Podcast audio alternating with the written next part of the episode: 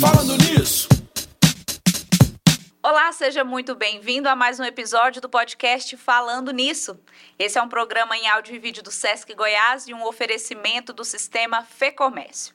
Nosso podcast está completando seis meses e o nosso presente para você que nos acompanha aqui sempre é um especial sobre o universo infanto-juvenil com episódios todos os dias. Tá chegando hoje? Então corre para acompanhar os outros que já estão disponíveis, tá bom? Aproveita para seguir o nosso podcast, avaliar e se você preferir também nós estamos no YouTube, no canal do Sesc Goiás. Segue o nosso canal, se inscreve, interage com a gente nos comentários porque nós queremos saber a sua opinião. Espero muito que o episódio de hoje faça sentido e companhia para você aí no trânsito, na academia, em casa, de onde você estiver nos acompanhando. E se fizer sentido, que você possa também compartilhar com as pessoas que você gosta, que você ama, que tem crianças e adolescentes em casa, porque pode ser que também faça sentido para essas pessoas, tá bom? Hoje estamos no terceiro tema do nosso especial. Aborrecente não, hein? Adolescente todo adulto já passou pela adolescência. E essa fase, ela é tão intensa, né, de tantas descobertas e aventuras.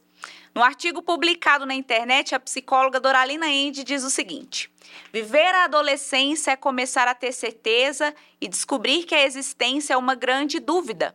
É perceber a maravilhosidade de tudo e a tristeza profunda de ser. Gente, é muita contradição numa frase só, né? Mas a adolescência é isso, é muita contradição e intensidade. E é justamente por isso que muita gente chama os adolescentes de aborrecentes. A adolescência é uma fase da vida, assim como a infância, a vida adulta e a fase idosa. E como todas essas fases, também têm as suas particularidades. E eu vou além. Você que é pai, mãe, que nos acompanha aqui no Falando Nisso, eu aposto que em algum momento da sua vida você já estudou sobre gestação ou sobre cuidados com recém-nascidos. E por que não estudar para cuidar do seu filho adolescente e se relacionar melhor com ele? Já pensou nisso? No episódio de hoje, nós vamos compreender melhor o que é adolescência, os desafios enfrentados pelos jovens e pelas suas famílias e o mais importante para você, mamãe e papai que nos acompanha. A gente vai aprender a trilhar essa fase junto com os nossos jovens e ajudar eles a passarem por essa fase que, como todas as outras, passam. Eu tenho um filho de quatro anos e eu confesso para vocês que eu estou ansiosa para aprender aqui com a nossa convidada de hoje, né? Então, se você está aqui com a gente, continua até o final, porque você não vai se, vai se arrepender, tá bom? E para o nosso bate-papo de hoje, eu recebo aqui no nosso estúdio a psicóloga e neuropsicóloga de crianças e adolescentes, Milcaele Coelho Miranda. Milcaele, muito bem-vinda, seja muito bem-vinda aqui no, no nosso podcast.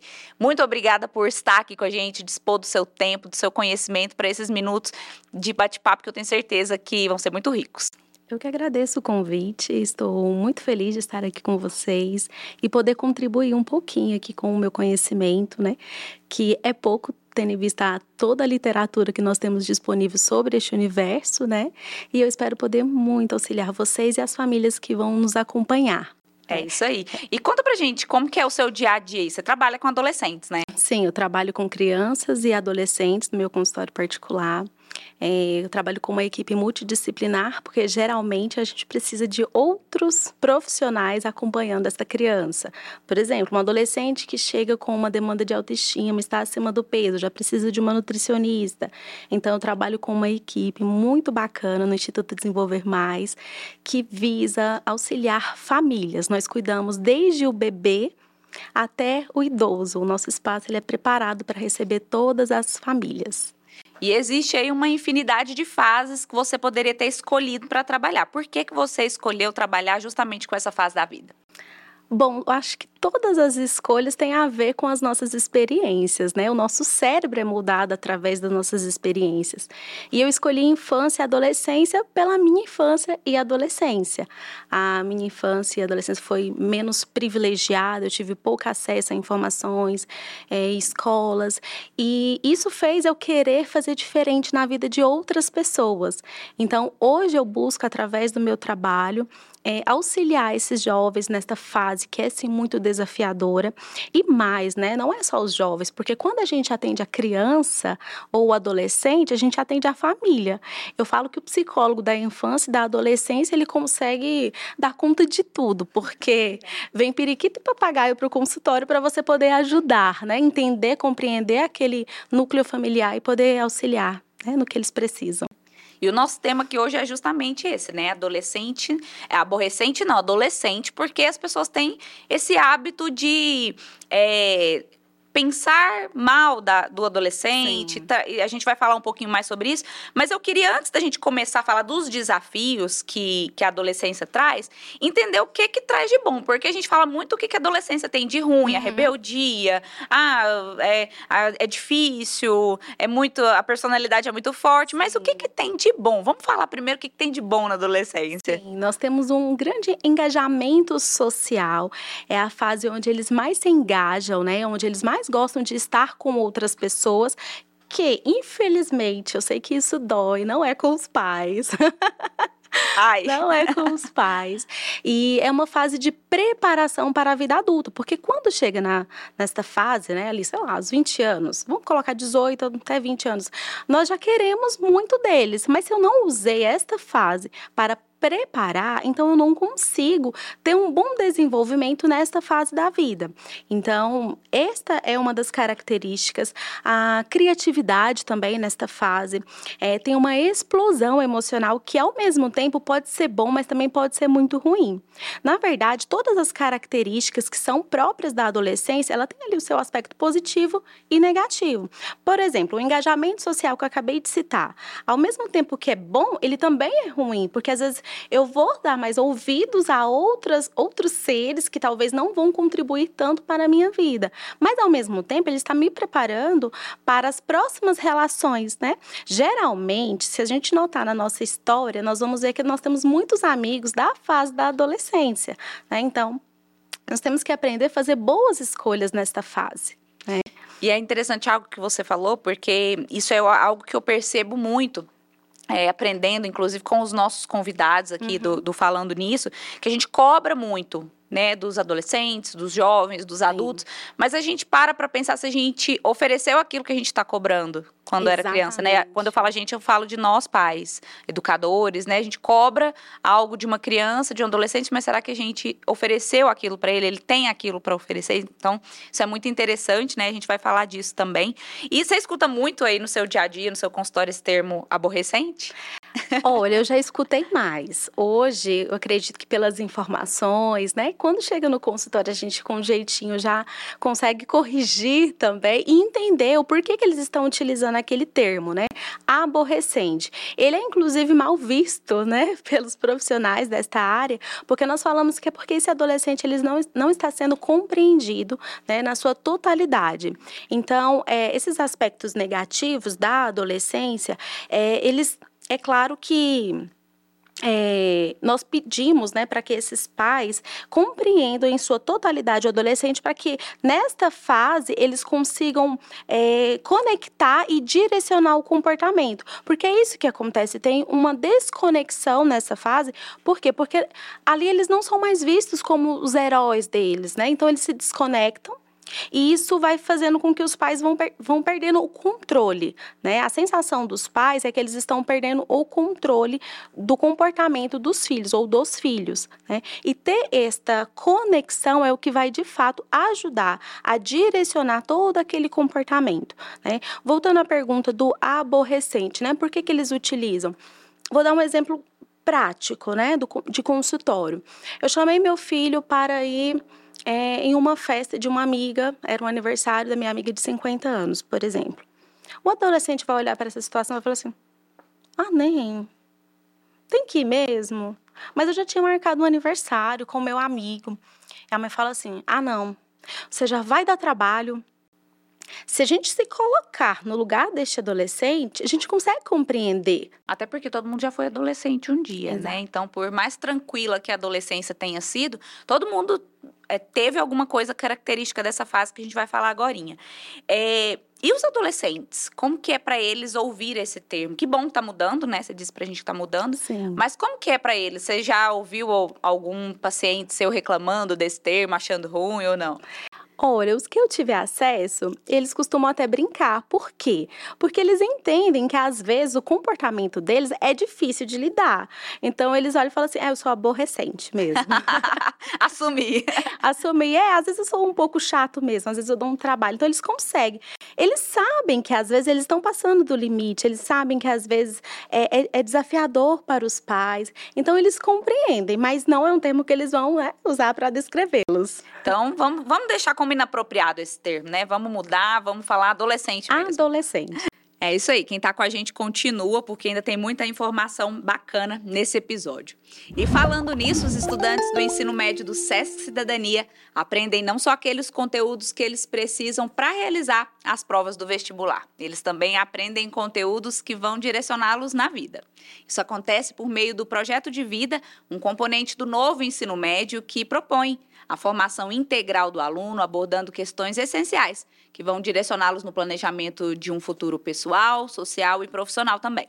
O objetivo do projeto de vida é proporcionar aos alunos esse autoconhecimento, que vai ajudá-los a fazer boas escolhas ao longo de toda a sua trajetória. Conheça mais sobre o SESC Cidadania e a educação do SESC Goiás no site sescgo.com.br e também pelas nossas redes sociais. Projetos como este é extremamente importante na grade curricular dos nossos alunos, porque nós temos conhecimento formal e conhecimento informal. Né? Geralmente as escolas vão trabalhar os conteúdos, conteúdo formal mesmo, e o informal geralmente fica para a família. Infelizmente, né, nós notamos o quanto os pais estão ausentes e muitas vezes as escolas têm pego essa responsabilidade né, é, na educação das crianças e dos adolescentes. Então, esse tipo de projeto vai estar auxiliando as famílias né, na implementação, na construção deste ser. Então, eu sempre aconselho que as famílias busquem escola, escolas que tenham este tipo de projeto para auxiliar ali na formação do ser. Bacana, é isso aí. É, Vamos falar um pouquinho do que é adolescência, né? É, pelo senso comum, as pessoas sempre pensam isso que a gente falou até agora. Ah, é Sim. é aborrecente, é difícil, chega na, na, adolescência, não quer saber do pai e da mãe. Mas uhum. o que que de fato caracteriza a adolescência? Conta pra gente. Bom, a adolescência, dependendo do lugar onde você está, dependendo do país, a idade muda. Né? E nós sabemos que ela tem chegado mais cedo para as nossas crianças. Nós temos crianças de 10 anos com características de adolescentes.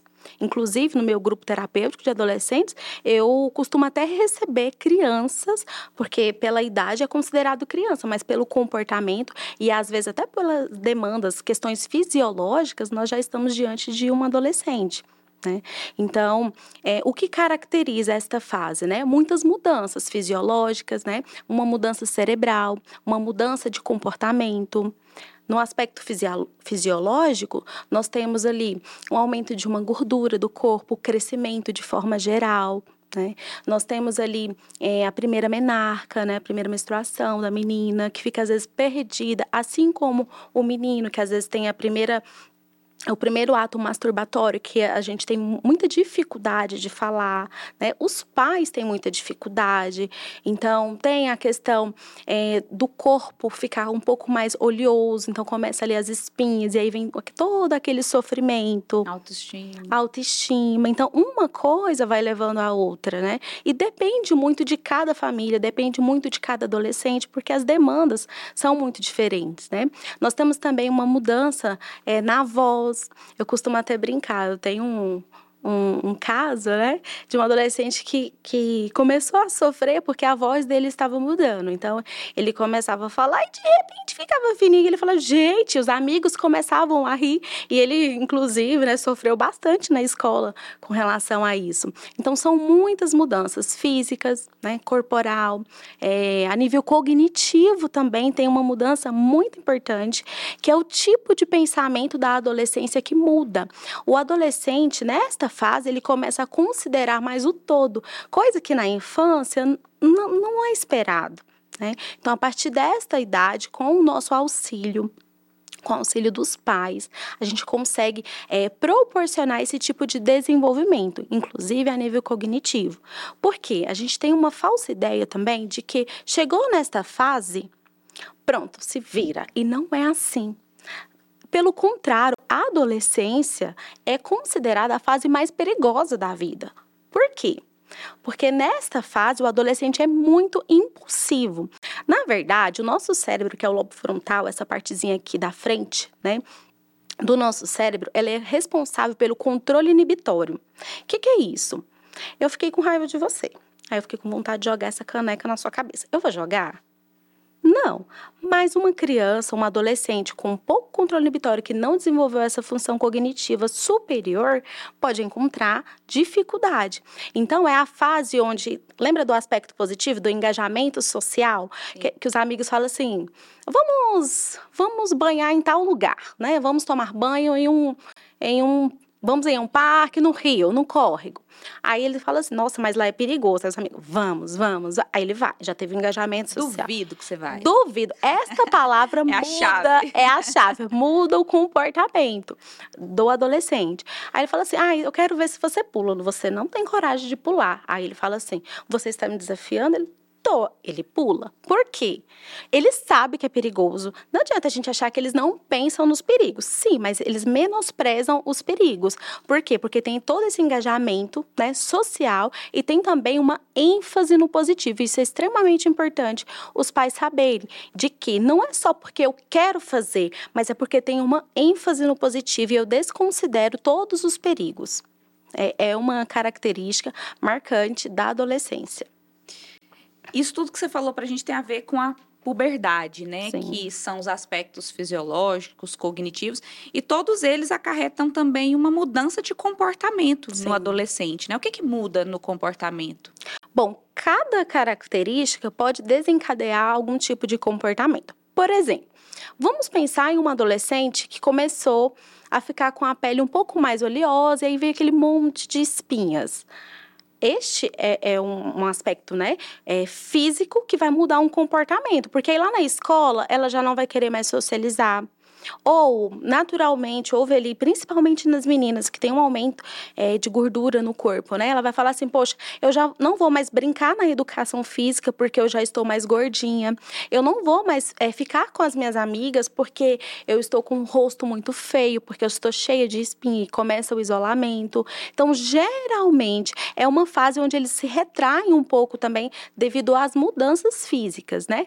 No, no aspecto cognitivo, tem, tem, um, tem uma mudança, mas hoje o que eu vejo que mais interfere é a questão física, né? Que nós sabemos que nós adultos sofremos com isso, imagina uma criança e uma adolescente. Isso tudo gera alteração de humor, né? Às vezes estresse. Isso reflete dentro de casa com os pais, irmãos. Bom, o que, que acontece na adolescência também? Nós temos ali o emocional deles fica, fica muito mais exacerbado. Tem um nome correto Acabei de me esquecer. Mas tem o nome, o nome vou lembrar. tem o nome correto, um engajamento mesmo emocional, uma intensidade emocional. Este é o nome correto. Tem uma intensidade emocional e faz com que todas as emoções ficam mais entre aspas, exageradas, né? Então, o adolescente pode ver que eles não conversam assim. Como foi na escola? Foi bem com os amigos. Foi, nossa, foi muito bacana. Ai, foi muito legal o meu dia. Mãe, eu tenho que te contar tudo. Então você pode ver que é, nós adultos falando é diferente. O adolescente não tem toda uma intensidade, geralmente para muito mais. Aquele 880. 8 ou 80, exatamente. E por que que o adolescente ele é visto como rebelde? Bom, Esta é polêmica, essa pergunta é polêmica. Polêmica, a gente gosta de polêmica. Tem um pouco aquele somzinho, né? Coloca aí, produção, aquele barulhinho polêmica. Bom, por quê? Porque ele está crescendo, ele tem as suas ideias, ele sabe, ele quer fazer aquilo que ele está pensando, né? E isso é extremamente importante. Em um livro de desenvolvimento de Anne Papalha, que é uma das referências de desenvolvimento infantil e juvenil, ela fala que este comportamento ele é extremamente importante até para que a gente é, continue com a reprodução da nossa espécie, que a gente continue, né? tendo outros seres. Porque se o adolescente ele não bate de frente com os pais, se ele não discorda dos pais, se ele não sente vontade de ir se relacionar com outras pessoas, a chance de se relacionar, isso parece muito louco, mas é muito verdade. A, a chance de se relacionarem entre os pares, mesmo entre os pais, perdão, é muito grande. Então é importante que eles tenham, né, este acesso a outros seres que não seja só a família. E aí vem muito também da nossa limitação enquanto ser, enquanto pais. Porque às vezes o nosso ego né, fica ferido de ver um ser mais novo do que eu, discordando do que eu estou falando para ele. E é onde tem muito atrito. Por isso que eu falei lá no início da conexão. Quando eu tenho conexão com um adolescente, eu consigo direcionar muito bem o comportamento dele. E direcionar é inclusive para dizer não. É inclusive para negar o que ele está te pedindo. Mas quando ele lembra que, poxa, meu pai está sempre comigo, ele sempre me apoia, ele sempre me escuta, isso ajuda muito. É muito interessante essa questão da rebeldia. Eu não fui uma adolescente rebelde, pelo contrário. Mas eu nunca me esqueço de um episódio que eu vivi de ouvir o seguinte: Nossa, você era tão boazinha agora você não é mais boazinha. E isso coincidiu com um momento em que eu comecei a dizer não, porque eu passei a ter minhas próprias vontades e tudo mais. Eu pensei, então esse é o auge da minha rebeldia na adolescente, né? Não sou mais. não que sou que mais. O que aconteceu com ela, né? É, o que, que aconteceu com essa menina que ela não quer mais fazer as coisas junto com a gente? Eu falei, então pronto, esse é o auge, o auge da minha é, rebeldia na adolescência. Você estava sendo apenas saudável, né? Porque é muito saudável. É importante eles discordarem de nós, né? Nós estamos ali formando uma identidade. Então, se eu tenho ali uma criança que ou uma adolescente que você para qualquer lugar que você for, você leva e ele não fala nada, isso é um problema. Imagina um adulto, certeza. né? Que Imagina esse adolescente um adulto. será, né? No mercado de trabalho, por exemplo, Exatamente. para tudo. Exatamente, é aquele que vai ser submetido a algumas situações que ele poderia dizer não, né? E o quanto isso traz traz sofrimento na vida adulta, assim não está escrito, né? Isso é de fato. Depois, na vida adulta, nós vamos ter o quê? Esse adolescente, essa criança, ou na vida adulta, né? Ele lá no nosso consultório para ajudar ele a aprender a dizer não, que é uma habilidade social desenvolvida na infância. É isso aí. E aí, tá gostando do nosso episódio de hoje? Eu tô adorando, aprendendo bastante, já fazendo aqui várias anotações para colocar em prática no futuro. E você, tá gostando? Está nos acompanhando aí pelo canal do YouTube? Deixa sua opinião, interage com a gente nos comentários. Aproveita para se inscrever, ativar as notificações para não perder nenhum detalhe. E se você também nos acompanha aí pelo Spotify, aproveita para seguir o nosso podcast ou também pelas demais plataformas de streaming, tá bom? Milkaeli, conta pra gente agora em relação à conexão, que você já falou um pouquinho antes, Sim. né? É, relacionamento. O que, que o adolescente ele tá buscando quando ele sai dessas relações familiares ali do pai, da mãe, do irmão e vai em busca de outras conexões? Bom, a conexão com os pais ela é diferente da conexão com os pares. Né? Com os pais, eles buscam este acolhimento, eles buscam que esses pais os escutem, né? que deixem eles falar pelo menos até o final, que eles concluam a ideia, o pensamento. Né? E que sejam ali um apoio, um porto seguro, né? A família nesta fase é um porto seguro. Nós ensinamos, temos aí a infância, primeira, segunda e terceira infância, para auxiliar exatamente chegar nesta fase, e esta fase é a preparação para a vida adulta. Com os pares, bom, é aquela questão do relacionamento para a vida. Então, eles vão ter os conflitos com os amigos, eles vão ter os conflitos com os professores, eles vão ter os conflitos com a, as pessoas do dia a dia, da família também. Né? E ter essas pessoas, né, que eles confiem, né? Porque eu acho que não tem como a nossa família, as pessoas que nós convivemos boa parte da nossa vida, são de fato aquele porto que nós vamos sempre poder contar e saber ensinar os nossos filhos que é assim e que não necessariamente ele precisa, né, ir buscar isso lá fora. Porque é claro, falo, filho, vai, né? Você está pronto, faça suas escolhas, mas tome cuidado. Qualquer coisa nós estamos aqui, né? Não é que ele vai quebra a cara depois você não tem para onde voltar. Eu falei. eu falei eu que você prazer em dizer, né? Exatamente. Eu, eu, falei que você ia quebrar a cara. Geralmente tem até, tem até alguns vídeos, né, que são é, de pessoas falando assim: "Nossa, minha mãe parece que tem uma bola de cristal", né? Por quê? Porque a gente utiliza do nosso conhecimento, das nossas experiências, do que nós passamos para poder ensinar os nossos filhos, né? Porém, eles não são a gente, né? Eles vão fazer as escolhas, eles precisam viver o que precisam viver. E é isso né? que eu queria te perguntar também, assim, o que, que o adolescente ele precisa passar, precisa viver, experienciar para amadurecer? Bom, ele precisa passar por frustrações. E desde muito pequeno, sabe? É, muitas vezes as crianças eu sempre volto na infância porque nós estamos falando de desenvolvimento, né?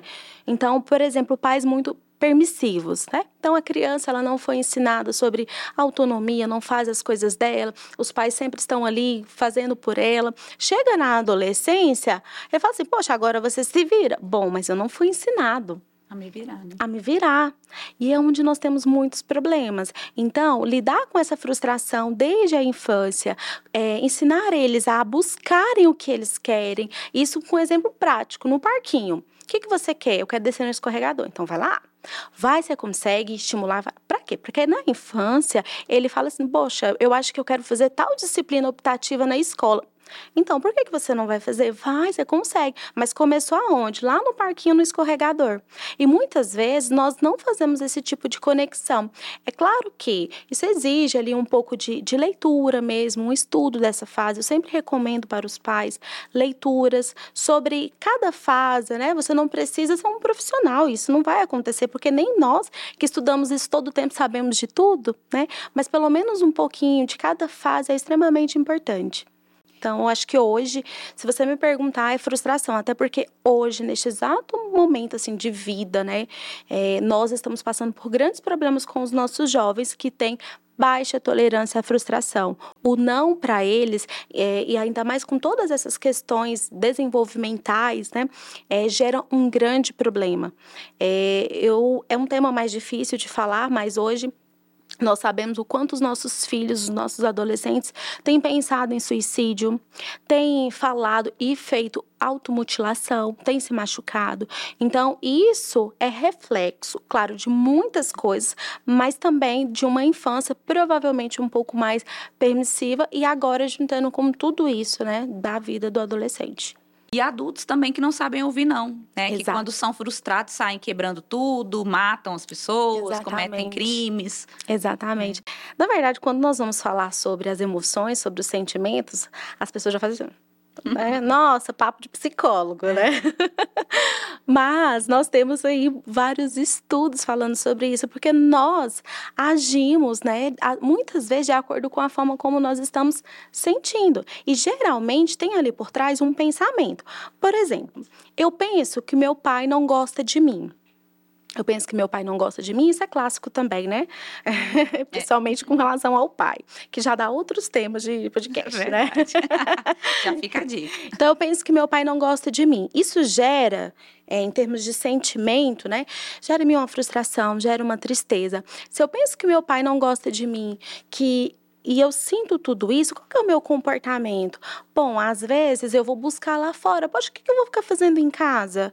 Né? O que, que eu quero com os meus pais? Eles nem gostam de mim e ne não necessariamente o pensamento está errado. Às vezes pode acontecer, né? Então nós temos que identificar o que, que os nossos filhos estão pensando para poder direcionar bem o comportamento, porque a gente parte do princípio que o nosso pensamento ele vai desencadear, né, toda essa tria de pensamento, sentimento, comportamento e um vai influenciando no outro. Então, quando eu sei o que meu filho está pensando, se eu tenho essa abertura e se eu tiver uma boa conexão, eu vou ter essa abertura, então eu consigo direcionar bem o comportamento.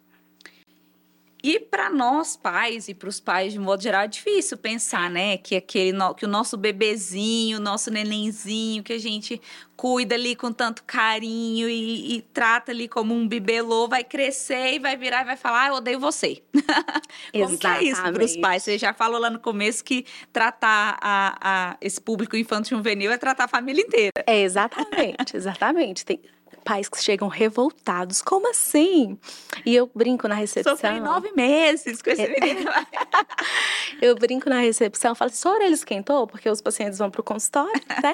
e os pais às vezes ficam esperando. Eu falo, esquentou? Porque hoje nós falamos de você, viu? Porque eles falam mesmo, né? É um momento onde eles vão colocar para fora aquilo que eles estão sentindo. Mas, por exemplo, se minha mãe fez algo que eu não gostei, eu tenho esse direito, né, de não gostar e de às vezes ficar com raiva. O ódio já é algo assim, né, mais grave, né? Mas às vezes, pela intensidade emocional, que é um daqueles aspectos que eu citei, né, anteriormente, pode estar interferindo nessa fala, né, que não necessariamente reflete de fato um pensamento né? Claro que geralmente tem um pensamento para que tenha essa verbalização, né? mas não necessariamente é assim para a vida inteira. Às vezes eu estou usando só um espaço de tempo, uma situação para definir algo. Né? E geralmente, se a gente aprofundar, a gente consegue entender. Poxa, não, ela está falando que me odeia, mas é só porque eu não deixei ela ir na festinha com a amiga. Mas ela não me odeia. Mas você vai saber se isso de fato acontece, se ela de fato te odeia, porque pode acontecer também. Eu sei, é muito triste, mas pode acontecer nas relações. Se você analisar todo o contexto, assim como eles estão aprendendo agora. Ou seja, se os pais tiverem esse autoconhecimento, essa sabedoria, eles sabem, vão saber contornar a situação. Exatamente. Então continua Exatamente. com a gente até o final de, desse episódio, porque vem muita orientação boa por aí. Eu tenho certeza que você está aprendendo muito e ainda vai aprender muito mais. Falando nisso, há 14 anos, a cada último domingo do mês, o Sesc Goiás promove os encontros do Clube do Livro, que acontecem lá no Sesc Faz Salville, aqui em Goiânia. Os encontros proporcionam um ambiente para discussão de obras literárias variadas e isso amplia as formas de linguagem e, a, e forma também leitores ecléticos. Para participar das reuniões é necessário ter mais de 14 anos e ser um leitor fluente, se comprometendo a ler, no mínimo, uma obra inteira para cada encontro, tá bom? Quer saber mais sobre o Clube do Livro e participar? Acesse o site sescgo.com.br ou também as nossas redes sociais oficiais. Milkaela, aí a gente começou a falar dos pais aqui, e aí a gente vai falar agora de um tema que também é muito desafiante para os pais e educadores, que é a questão da autoridade. Sim. E não do autoritarismo. Né? Exato. Né? Ter autoridade com adolescentes é desafiante para os pais é. educadores? É desafiante e, e tem muito a ver com o que eu citei agora há pouco de eu estou me colocando no lugar deste ser? Eu estou entendendo que ele está crescendo e que ele tem as opiniões e que pode ser diferente da mim? Eu costumo pedir para os pais pensarem como se eles fossem o chefe. Como que você gostaria que seu chefe fosse? Seu chefe, às vezes você chegou para ele com uma ideia furada, uma furada mas ele vai, um bom chefe, ele vai te ouvir até o final. Ele vai te receber, ele vai te tratar bem e ele vai ouvir a sua ideia até o final. E depois disso, ele vai falar para você de forma assertiva, porque este é um dos problemas é, dos adolescentes e das famílias, a questão da comunicação. Ele vai te falar de forma assertiva que, olha, fulano, gostei muito da sua ideia é, mas acho que nesse momento ela não cabe. Eu acho que nesse momento é, nós estamos focados em outros aspectos e vai colocar ali um limite. É isso que nós temos que fazer com os nossos filhos. Um bom chefe, eu vou usar um, um, esse termo para falar de, de, autoridade. Um bom chefe de família, uma boa chefe de família, ele vai ter esta escuta. Melhorando a comunicação, nós vamos ter uma boa autoridade que é diferente do autoritarismo. Com certeza. O autoritarismo, o que, que as pesquisas nos falam? Que às vezes, se você agir de forma autoritária com o seu filho, às vezes ele vai ser até bem sucedido, sabe? Ele vai se formar, ele vai até ganhar bastante dinheiro, vai ganhar bem, mas ele vai ser infeliz. Por quê? Porque ele não tem essa conexão. Ele não entende, ele não sabe do aspecto emocional e muitas vezes ele vai reproduzir aquele comportamento também é, no maternar, Ou seja, sendo pais, a tendência é de reproduzir ou tentar fazer tudo ao contrário e ter outros problemas, porque geralmente é assim, né? Ou a gente reproduz ou a gente tenta fazer tudo ao contrário. E qualquer um dos caminhos sempre vai ter ali algumas pedrinhas, né? Com certeza.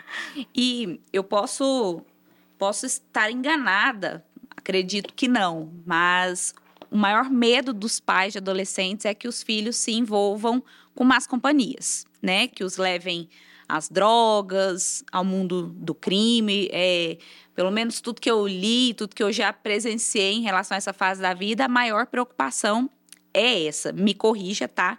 Se eu estiver errado, errada. E como mãe, penso que essa preocupação ela sempre vai existir. Sim. Né? Enquanto ali o, o seu filho não, não, não for um adulto, já tem um pensamento formado, uhum. é, já, já tem ali a vontade própria, não é mais influenciado, eu, eu imagino que essa, essa, esse medo ele sempre vai, vai atormentar os pais.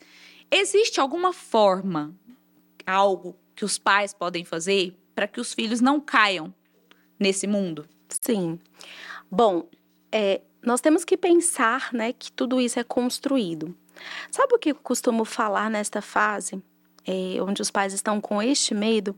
É de que tudo que foi plantado durante a infância e ali o início da adolescência vai fazer toda a diferença.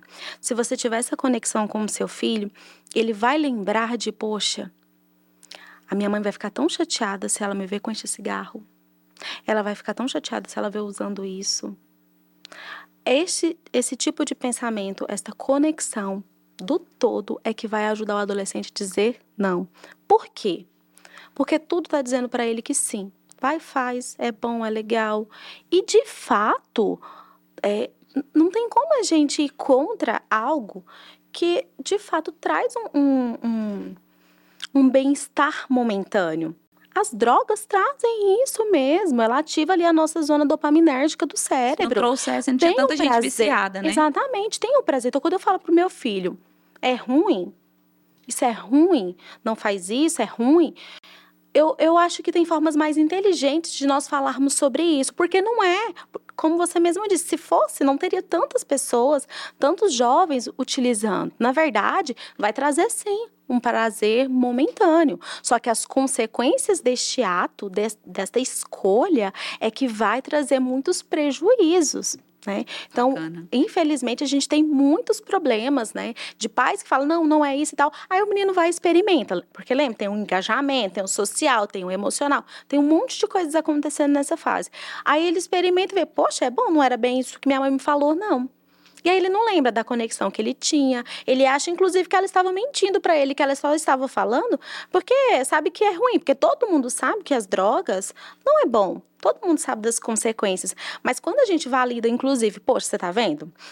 É algo que vai te trazer um, um, um uma energia bacana, vai te trazer um prazer momentâneo, mas as consequências disso é grave. Né? Isso vai ajudar no direcionamento. Que legal. Eu, particularmente, tive uma experiência muito bacana em relação a essa conexão. Eu fui criada pela minha tia materna.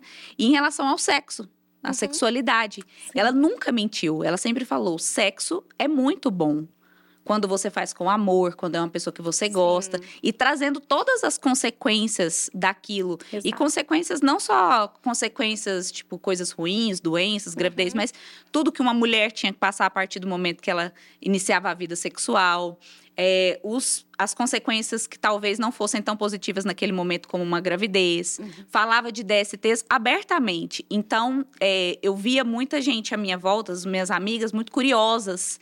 E eu não tinha aquela curiosidade que elas tinham.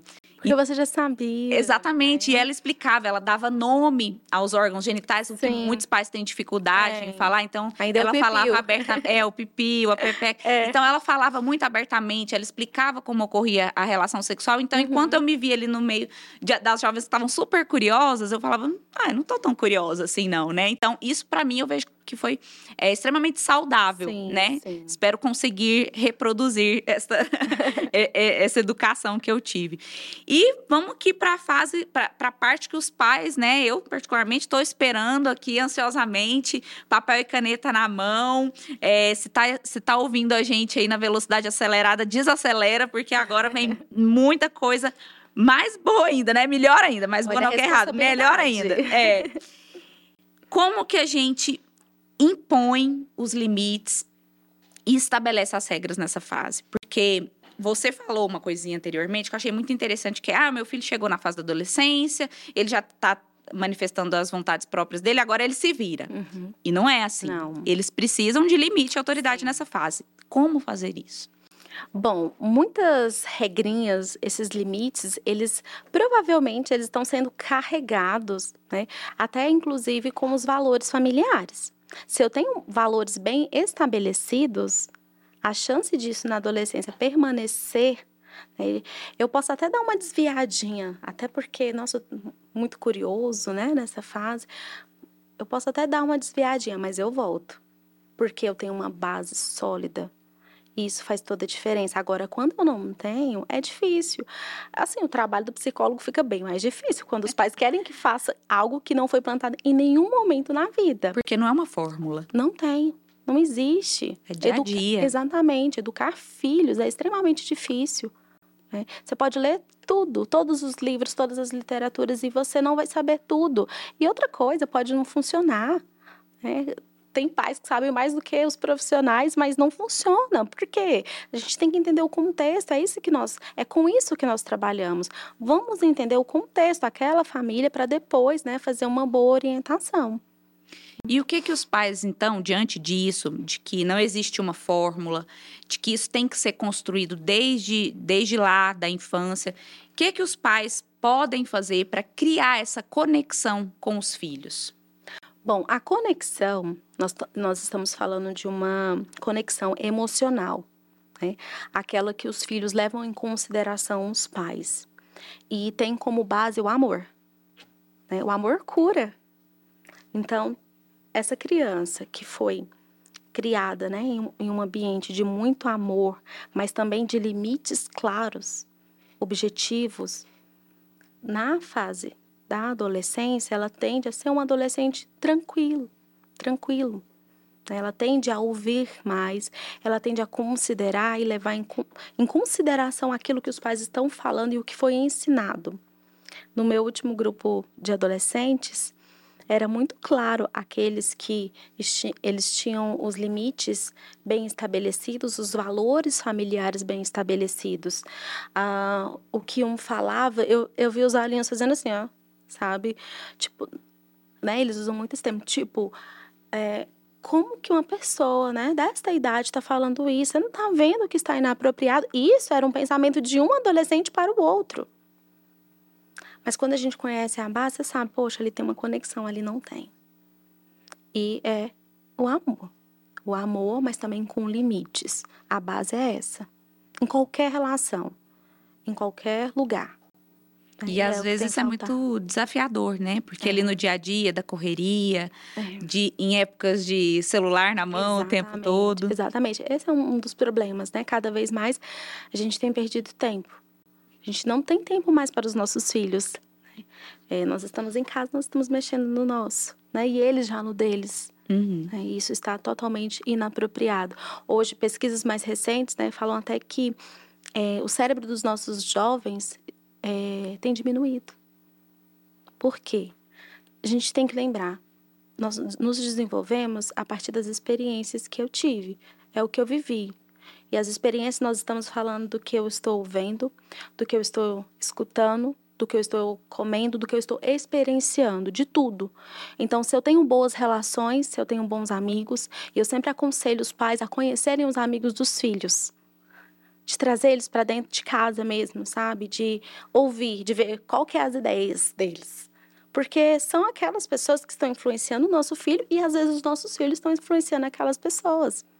E você deu uma orientação muito bacana. E se você pudesse, dessa de trazer os amigos dos filhos para perto, né? Se você pudesse trazer outras orientações práticas para os pais colocarem em prática, o que Sim. mais você traria para os pais? Então, eu acho que séries é, ajuda a conectar muito Assistir séries Assistir juntos. séries.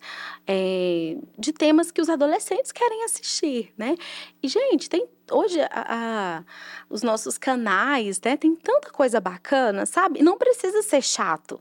Porque eu sei que cada fase também tem a, a, aquela, aquelas brincadeiras que os pais falam assim, ah, mãe, tem que fazer isso? Tem, tem que fazer. Mas a gente pode escolher outras coisas, jogos de tabuleiro, é, as séries mesmo, sabe? Escutar os TikTok da vida, sabe? De ver. Então, tem vários, eles imitando as mães, como é, né? Então, a mãe ri daquele fala, sou desse jeito mesmo?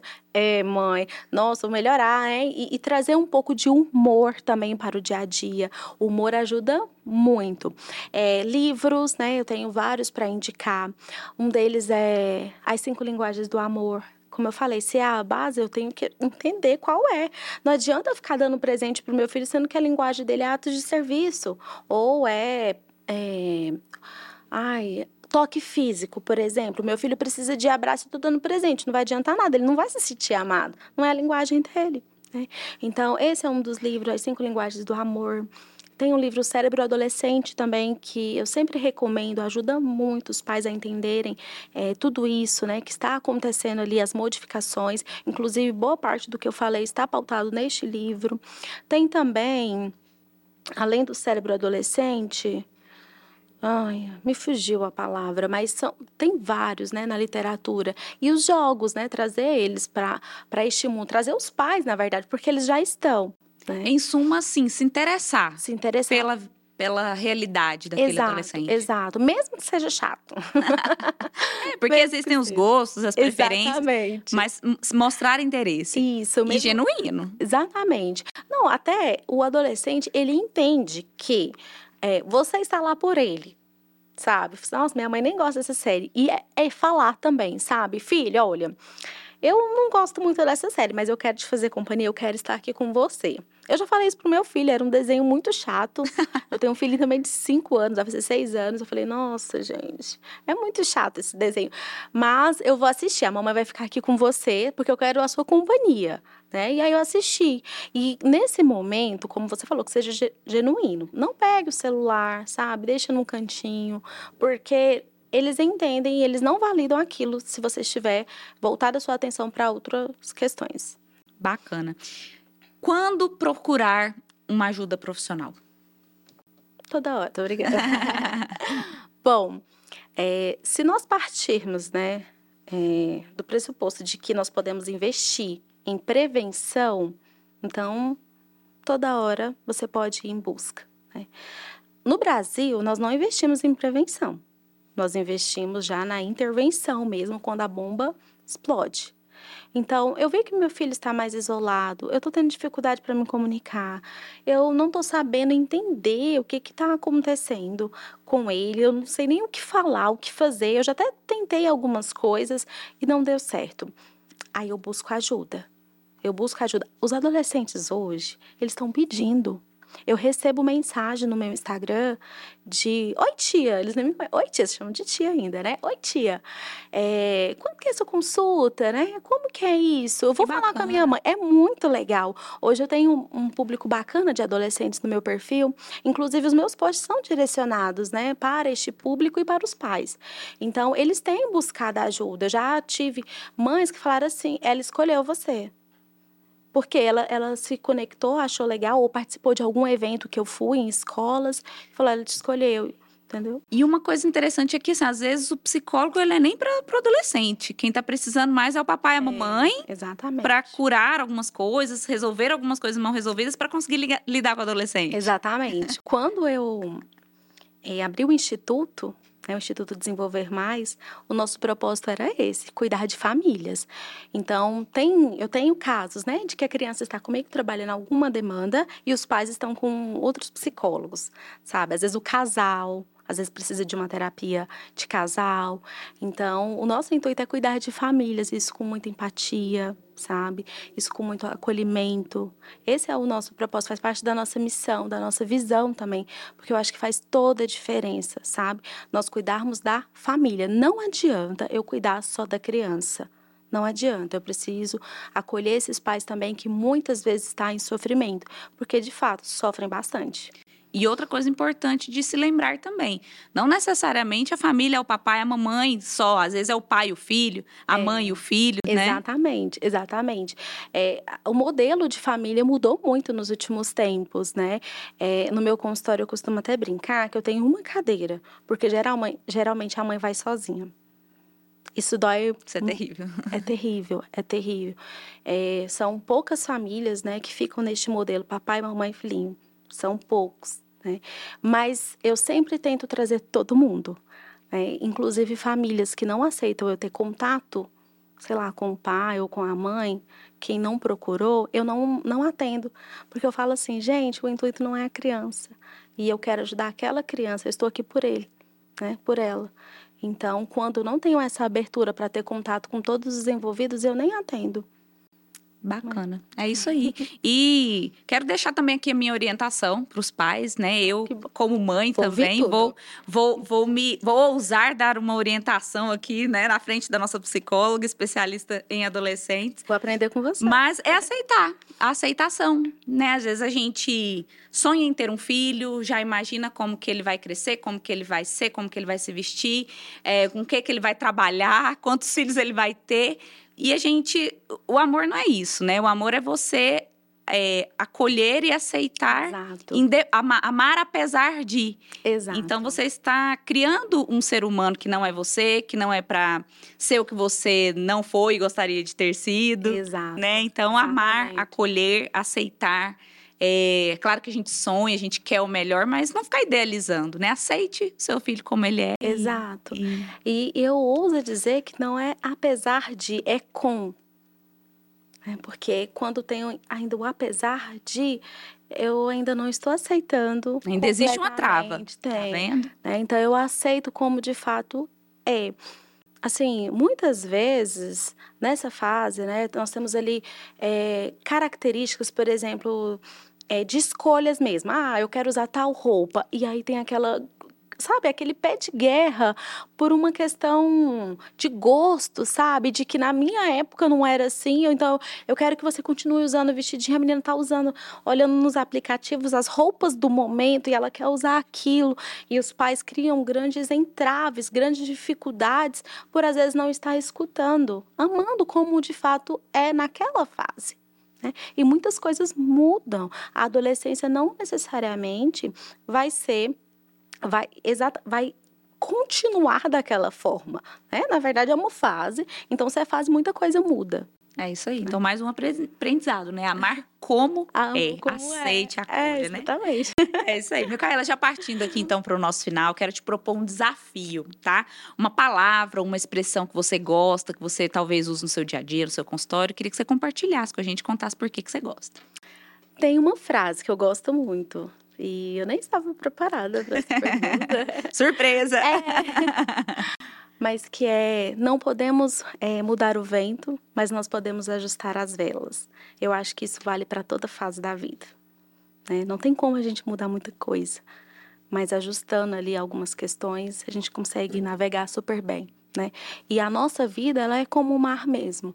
Né? Tem horas que tem ondas gigantescas que parece que vai derrubar o nosso barquinho, né?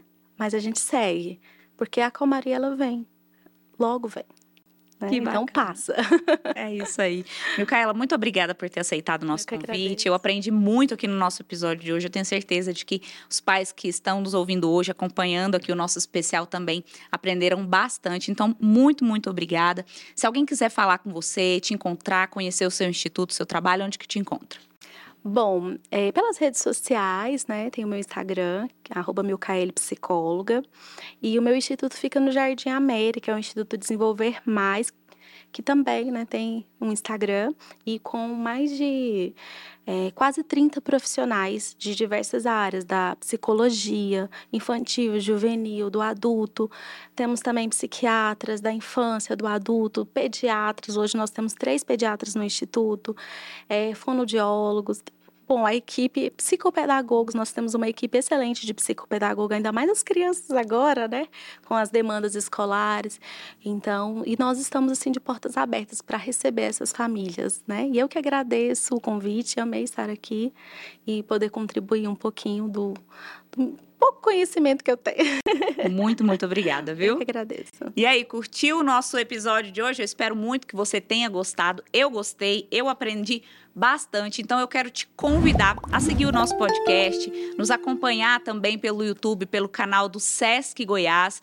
Aproveita também para compartilhar esse episódio com as pessoas que têm adolescentes em casa. Gente, conhecimento é vida, conhecimento é tudo. E a partir de um bate-papo como o nosso aqui, um bate-papo gostoso, leve, você que é papai, mamãe, aquele seu conhecido papai, mamãe, pode ter, pode ter muitos insights para começar já a colocar em prática e ter uma relação melhor com seus filhos adolescentes. E é tudo isso que a gente quer, né, para que o futuro deles seja de fato um bom futuro, um futuro melhor, cheio de coisas boas, tá bom? E eu finalizo aqui o nosso episódio com a frase do brasileiro Johnny DeCarli que diz o seguinte: a beleza e felicidade em todas as fases da vida. Eu te espero amanhã no nosso próximo episódio especial sobre o universo infanto-juvenil, no episódio Violência contra Crianças e Adolescentes. Agressão não é só bater. Até lá. Falando, falando nisso, falando nisso, falando nisso.